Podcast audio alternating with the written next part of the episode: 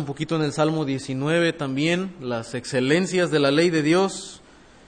Eh, y, cómo es importante, hermanos, que como cristianos no descuidemos nuestro tiempo en, en la palabra de Dios, es parte de nuestra comunión con Él, le escuchamos hablar a Él, eh, oímos sus palabras y, y desde luego pues debemos atenderlas, obedecerlas.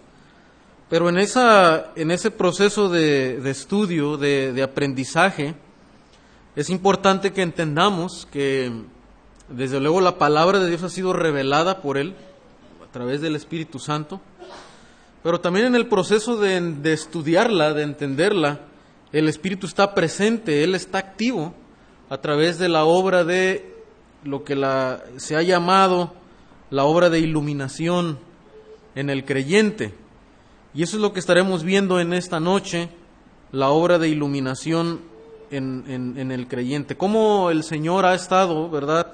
Desde el Antiguo Testamento, el Espíritu, el Espíritu Santo ha, ha estado presente y activo en esa tarea de hacer, de enseñarnos Él, de hacernos entender eh, aspectos de la palabra eh, y cómo nos va dirigiendo, ¿verdad? Y luego voy a dar algunas advertencias en cuanto a lo que no es la iluminación y en cuanto a eh, la participación del creyente también en, la, en su tarea de escudriñar las escrituras. ¿No, no se ha podido proyectar? ¿No, no está funcionando? ¿No? ¿Ya? Ah, ok. Gracias, hermanos. Bueno, vamos a Nehemías capítulo 9.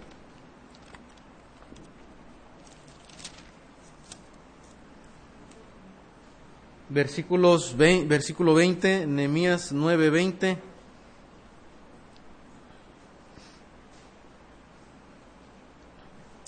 Aquí Nehemías, hermanos, está haciendo una recapitulación, ¿verdad?, histórica de cómo Dios ha estado obrando, ¿verdad?, eh, con, para con su pueblo, las, las, las, maravillas de Dios, cómo Dios ha sido fiel, ¿verdad?, en guiarlos a través de la, de, la nube, ¿verdad?, de, de, la columna de fuego, alumbrándoles. Y luego note lo que dice el 20, porque dice, y enviaste tu buen espíritu para enseñarles. O sea, el, eh, a, a, veces como que pensamos que el Espíritu Santo solamente está obrando en el Nuevo Testamento, pero no, o sea, el pasaje claramente dice que el Espíritu, ¿verdad?, les, les enseñó, les, guiaba al, al, pueblo de Israel, ¿verdad?, eh, a través de todo, de todo el camino, les enseñaba. Dice, no retiraste tu maná de su boca y agua les diste para su sed. El Espíritu Santo entonces, hermanos, siempre ha estado activo en instruir al creyente, en instruirle, en, en guiarle, ¿verdad? En ser como un, un, maestro que usa también la palabra revelada y, les, va instruyendo al, al, al, creyente. Salmo 119, aquí en el Salmo 119 es uno de los más eh, enfáticos desde luego por ser un salmo que destaca las excelencias de, de, la ley del Señor, pero también explica cómo el Espíritu Santo, cómo Dios eh, también obra en enseñarle al, al, al, creyente. Salmo 119, 12, por ejemplo, dice, bendito tú, oh Jehová, enséñame tus estatutos. Enséñame tus estatutos. O sea, el salmista entiende, ¿verdad? Y clama a Dios para que a medida que él se expone a la palabra de Dios, ¿verdad? A las escrituras, también Dios le enseñe, ¿verdad? Dios le enseñe esas, esas palabras. El 26 también del Salmo 119 dice, te he manifestado mis caminos y me has respondido, enséñame tus estatutos. 33 Enséñame, oh Jehová, el camino de tus estatutos y lo guardaré hasta el fin. 64. A medianoche me levanto para alabarte por tus just, justos juicios. Ah, no, es el 64. De tu misericordia, oh Jehová, está llena la tierra, enséñame tus estatutos. y el 66, 68 y 108 es la misma idea, hermanos, que a, través de todo el Salmo 19 usted puede ver que el salmista le pide a Dios que sea quien le enseñe la palabra, que le haga entender, que le haga clara, ¿verdad?, la enseñanza de, de Dios mismo, la revelación de Dios. El Nuevo Testamento también tiene instrucción acerca de eso. Primero los Corintios 2.13.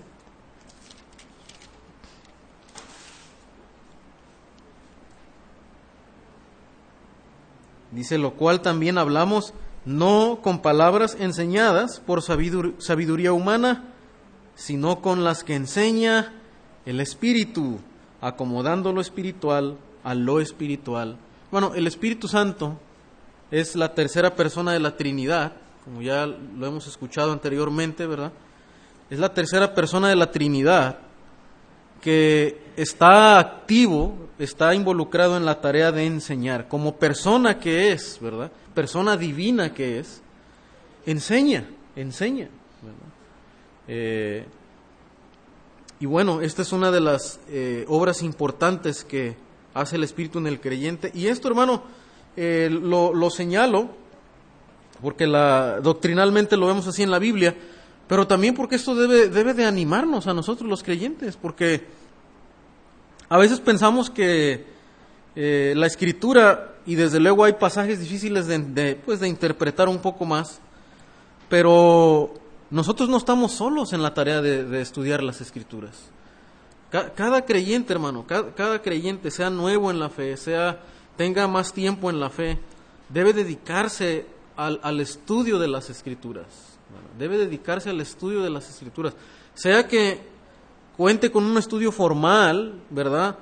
O, sea que se, él esté leyendo la, escritura, ¿verdad? Por sí mismo. Eh, eh, nos debe de animar porque somos guiados, somos enseñados por el Espíritu Santo. No estamos solos. Cuando usted toma su Biblia, la abre, la, la estudia, la lee, Usted no está solo, hermano. Es el Espíritu Santo obrando en el creyente, enseñándonos, dirigiéndonos, eh, para que la enseñanza, ¿verdad?, de la Escritura pueda eh, ser entendida a medida que nosotros estudiamos, a medida que nos exponemos a la palabra, ¿verdad? El creyente es enseñado por el Espíritu Santo. Primera de Juan 2.20. 2.20 dice, pero vosotros tenéis la unción del Santo, y conocéis todas las cosas, ¿verdad? Eh, hablando de la, de la obra otra vez, del, del Espíritu Santo, de, de, la unción. Y luego en el 27 dice, pero la unción que vosotros recibisteis de Él permanece en vosotros y no tenéis necesidad de que nadie os enseñe, así como la unción misma os enseña todas las cosas y es verdadera y no es mentira. Según ella os ha enseñado, permaneced en Él. ¿verdad? Entonces, eh, dice que tenemos la unción del, del, del, Santo, ¿verdad? Del, del Espíritu Santo, y luego dice que esa unción, la persona del Espíritu, no, no como la unción como si fuera una especie de fuerza mística como a veces los, los carismáticos señalan, ¿verdad? Bueno, esa, esa, esa persona tiene la, la unción, ¿verdad? Como si tuviera una, una especie de obra mística en él, ¿verdad? No, es la persona del Espíritu Santo.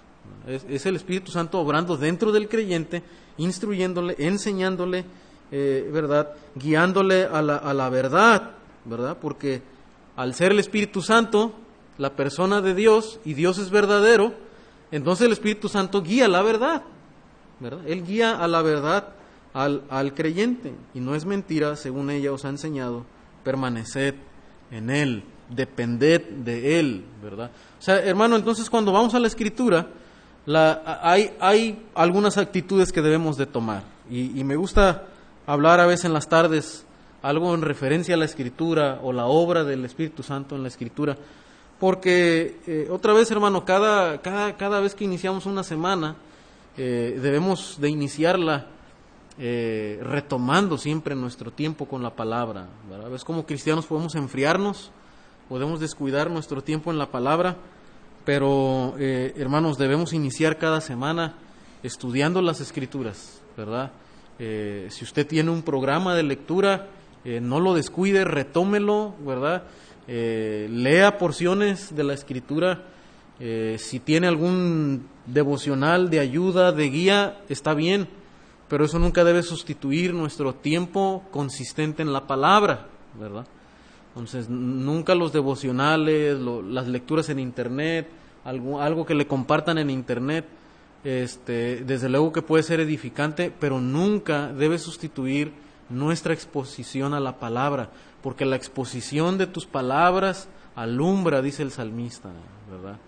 Y hermano, eh, y desde luego Dios ha dotado a maestros de la palabra y, debemos aprovecharlo, ¿verdad? Pero hermano, también la escritura habla de que el, Espíritu es nuestro maestro.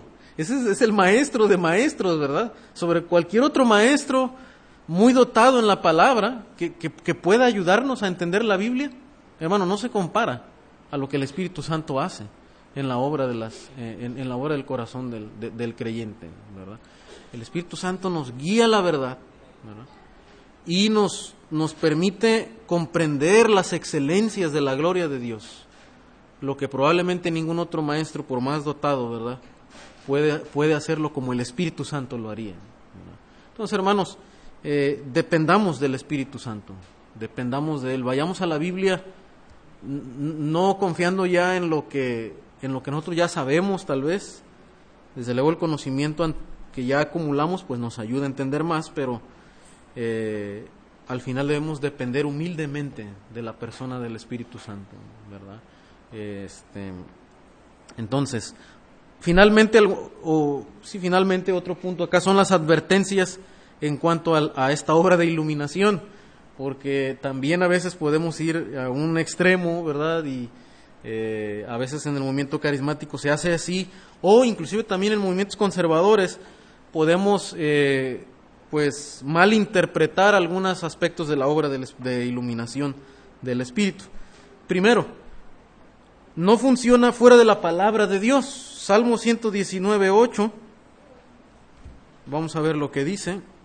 Es más, si alguien quisiera leerlo, hermanos, me puede ayudar aquí a leerlo. 119, 8.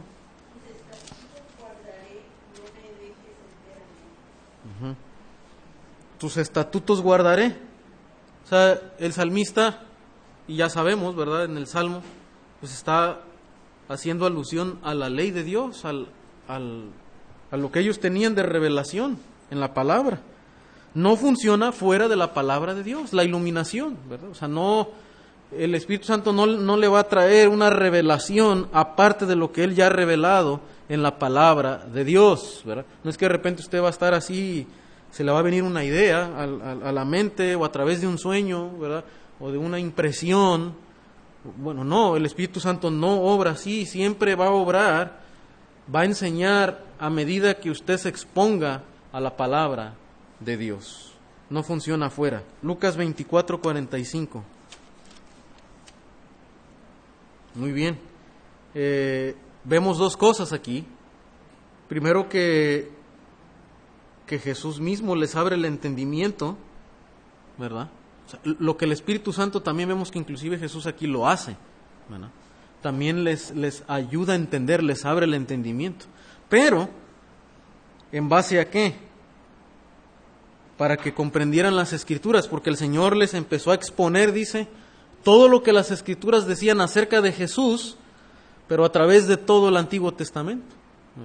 O sea, eh, el Señor les enseña el Antiguo Testamento apuntado hacia a su propia persona, a la persona del Hijo, pero luego también, ¿verdad? Lo que hace Jesús es que les abre el entendimiento. O sea, siempre vemos esto, hermano, en la, en la, en la Escritura, ¿verdad?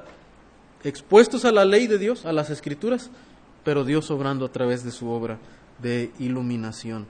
Pero hermano, esa iluminación no funciona aparte de la palabra de Dios. Siempre es por medio de la palabra de Dios. Número dos, no significa que todo lo que respecta a Dios sea conocible. Esto los hermanos que están en el, en el estudio del miércoles se acordarán, ¿verdad? Deuteronomio 29, 29. eh, aunque estudiamos el carácter de Dios, lo que Dios ha querido revelar en su palabra, aún así, hermanos, hay cosas incomprensibles del carácter de Dios.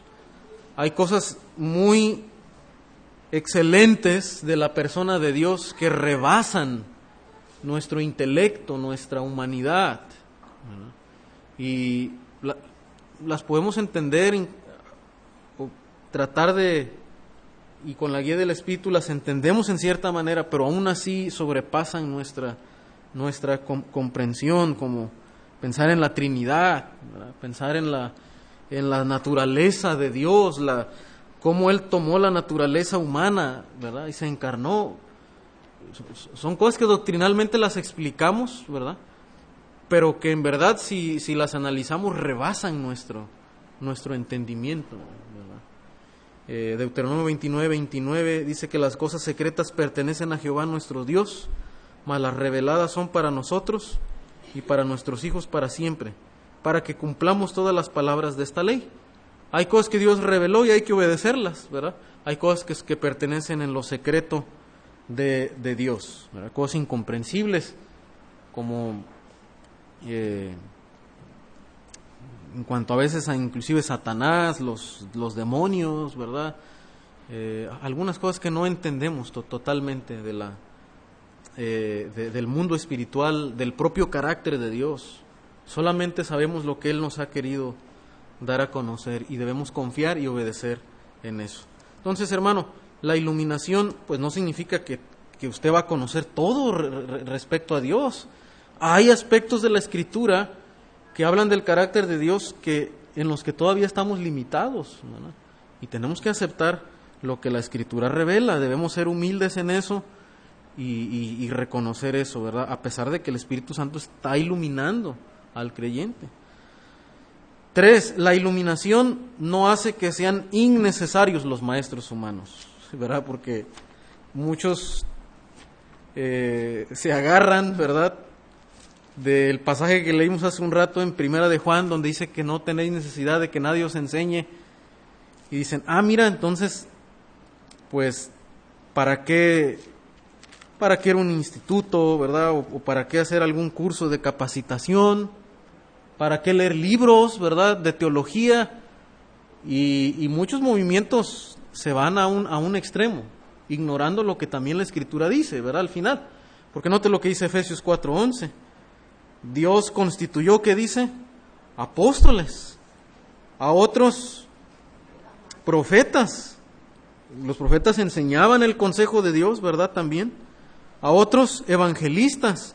Y a otros pastores y maestros. ¿verdad? Que tanto el, pastor tiene esa, esa, doble función, tanto de guiar al rebaño, pero también enseñar.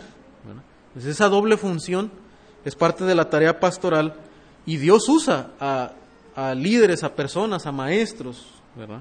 Que nos instruyen en la, eh, pues en la enseñanza, ¿verdad? De la, de la, de la escritura. Y, y, como, y, como, señalo, hermanos, muchos se han ido a ese extremo de, de ver innecesaria la, la instrucción teológica. La, inclusive es una enseñanza formal o estructurada, ¿verdad?, de, de, la, de las escrituras. Pero el Señor en su plan para la iglesia, ¿verdad?, y lo ha hecho así, y ha instituido a maestros que nos enseñen, eh, que, que tal vez Dios les da esos dones, ¿verdad?, esas habilidades para, para poder entender más aspectos de la escritura, ¿verdad? La, estructurado, organizado, eh, inclusive algunos hasta los lenguajes originales y el sentido amplio de la, de la teología, ¿verdad? Que tenemos en la escritura para, para poder enseñarnos, instruirnos en la, en, en, la palabra. Y, lo vemos así pues como el apóstol Pablo, ¿no? O sea, no, todos fueron como Pablo, Dios lo dotó de una manera muy especial. Eh, su preparación, su formación, y, Dios lo usa para escribir gran parte del, del Nuevo Testamento y dedicarse a, mucha de la enseñanza en las iglesias, estableciendo líderes, estableciendo maestros, ¿verdad? Eh, eh, enseñando doctrina a las, a las iglesias. Entonces, hermano, la iluminación no significa pues que no que son innecesarios los maestros debemos aprovechar la enseñanza de los maestros que Dios ha dado a la iglesia. Y otro punto es que no es un sustituto del estudio específico y personal de la Biblia. Juan 5:39, el Señor dijo, escudriñad las escrituras porque en ellas os parece que tenéis la vida eterna, ¿verdad? Juan 5:39. 5:39. Escudriñad las escrituras porque a vosotros os parece que en ellas tenéis la vida eterna. Y ellas son las que dan testimonio de mí. La, Biblia habla de Cristo, ¿verdad? Se trata de Cristo. Pero hermanos, aunque tenemos el, al Espíritu obrando en nosotros, Jesús nos manda a que escudriñemos las escrituras. Pablo le dice a Timoteo también, ¿verdad?